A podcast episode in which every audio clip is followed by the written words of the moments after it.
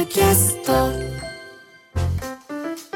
さてこの時間は講談社プレゼンツ金曜回転砂鉄道書店です。講談社から刊行された書籍の中から私武田砂鉄が本を選んで内容を読み解きながらああだこうだ考えてみようという企画でございます。今週は講談社現代新書から刊行されている川原茂人さんの日本語の秘密を紹介していきます。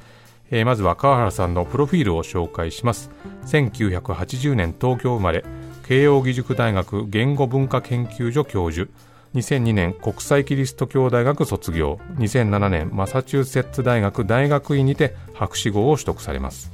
ジョージア大学助教授ラトガース大学助教授を経て現職です、えー、主な著書にフリースタイル言語学音声学者娘と言葉の不思議に飛び込む。なぜお菓子の名前はパピプペポが多いのか言語学者小学生の質問に本気で答える、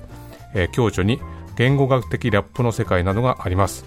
まあ、今こう紹介した書籍のタイトルからも分かるようにですねま言語とか日本語をさまざまなアプローチで解体分析してきた方で、まあ、僕もこれまで何冊か読んできたんですが、えー、今回の本はですねそんな川原さんが4人の言葉の達人に会いに行って対話をするという構成になっております。その4人というのがですね歌人の田原町さんそして、えー、ライムスターのラッパーマミー D さん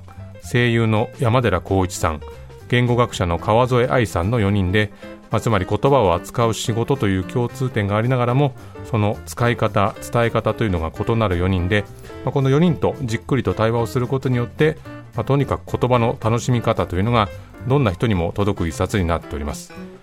え初めにで川原さんが書いてるのはですねま、この対談の中で繰り返し現れるテーマがあったんだと。それは書き言葉だけでコミュニケーションを取ることの危険性と言葉で遊ぶことが言葉を深く理解するための第一歩であるというメッセージだったというんですね。昨今とりわけ SNS での言葉遣いというのが、まあ、開かれた場所でも閉じた場所でも問題視されるということが多くなってですね。それによって、まあ、言葉に対して萎縮というのか、まあ、間違った使い方しちゃいけないっていう、ま、緊張感がですね 高まっているという現在なのかもしれないんですが、まあ、そうではなくてもっと日本語のことを考えてですねそして動かしてみようと。こういうこう前のめりな分析によって結果的にタイトルにある通り日本語の秘密というのが見えてくるとこういう一冊になってるんですね。でまずは田原真史さんとの対話なんですが、えー、短歌を作るときにこの言葉がいいかなあの言葉がいいかなとこう迷った時にですね結果的に口に出して気持ちいい方を選択することがあるというんですね。その口にするのが気持ちいい言葉っていうのはなんで気持ちがいいのかっていうのを、まあ、2人で話し合っていくんですけれども例えばあの田原さんの有名な作品に「この味がいいねと君が言ったから7月6日はサラダ記念日」という作品がありますけれどもこの作品は実体験に基づいていて、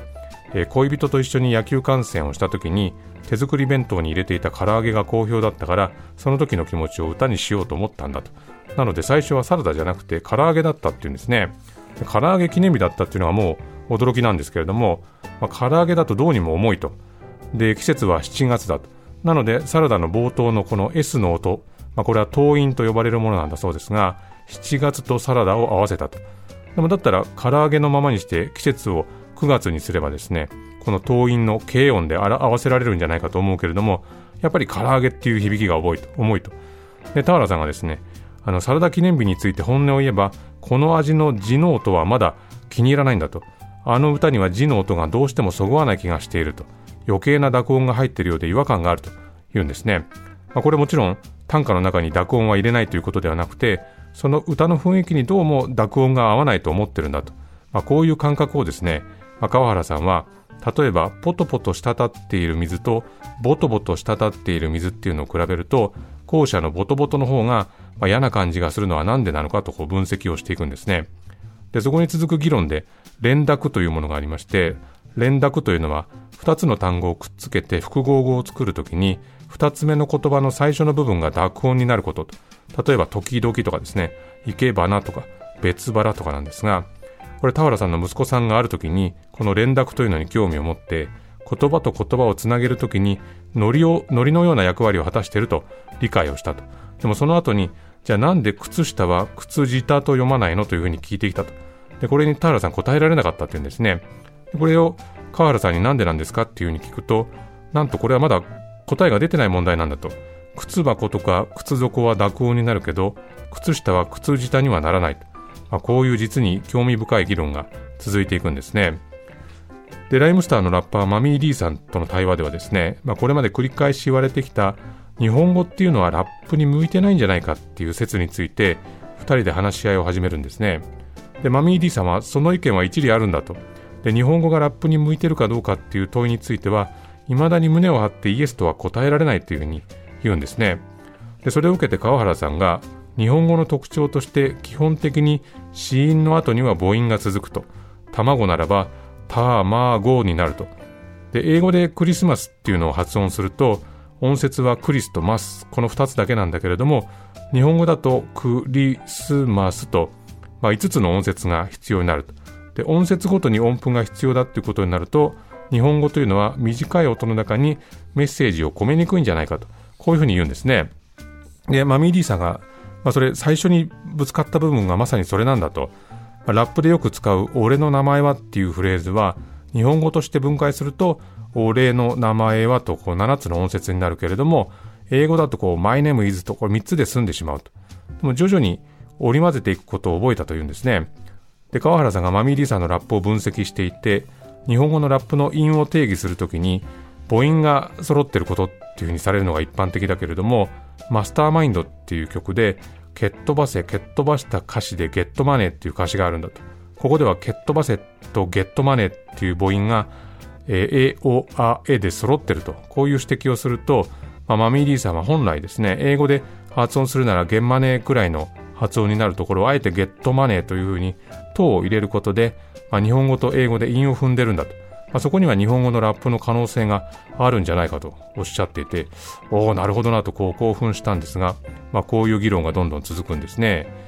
で声優の山寺宏一さんとはですね人間にとって声とは何かっていう話を進めていくんですね。でなんで山寺さんがいろんな人の声を使い分けることができるのかと。これを音声学的に分析するとそれぞれの器官の動きの柔軟さ声を変えるために使っている器官の豊富さ演じる役の話のこう癖の捉え方の3つ特徴があるんじゃないかとで山寺さんはアンパンマンのチーズとカバオとそして最近はジャムおじさんの声も担当してるんですが、まあ、それぞれの声についての分析を受けてですね山寺さんがその自分がキャラに声をつけていく時っていうのはそのキャラの外見を含めた一体感というのを重視してるんだと例えばカバオはですね子供のキャラが多いアンパンマンの中で体が大きいと。こういう時にカバオらしい声は何なのかっていうのを模索したっていうんですね。で、ジャムおじさんの声について、川原さんが、音声学的には鼻から空気が流れるのを防ぐ弁、口外斑という器官の筋肉が年を取ると衰えて、弁が完全に閉じなくなって全体的に鼻声になることがある。それを表現するために山寺さんはジャムおじさんの時にこの口外斑を絶妙に少し下げてるなんて分析をして本人がむしろびっくりみたいな展開を迎えるんですねで言語学者の川添愛さんとは言語学の現在地について議論を進めていくんですが言語学っていうのは時にそれにどういう意味があるのかと問われがちではあるけれども言葉には揺れというのがあって例えば3人の学生が来たっていうのと学生3人来たっていうのと学生が3人来たではニュアンスが微妙に違うと。で何が違うかっていうのを考えると答えはそう簡単ではないけれども、まあ、言葉の意味はどういうふうに決まるのか、まあ、そのプロセスにはいろんなバリエーションがあるし、まあ、同時に可能性もあるというんですね、まあ、今言語の問題は AI の存在といかに向き合うかっていうのが問題視されがちですが、まあ、川添さんは物事の舵取りをして方向性を決めるの決めるその主体というのが誰なのかこういう視点が大事なんじゃないかというふうに言うんですね、まあ、つまり AI 脅威論の前に人間を問うと、まあ、人間が言葉をどう扱うかを問うっていう必要があるんじゃないかというふうに言うんですね。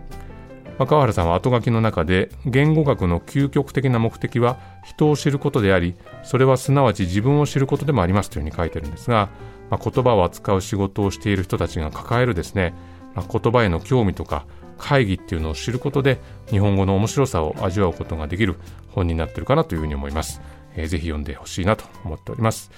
えー、今週はこの辺りでございます。このコーナーは、ポッドキャストでも配信しております。そちらもチェックしてみてください。以上、金曜回転、砂鉄道書店でした。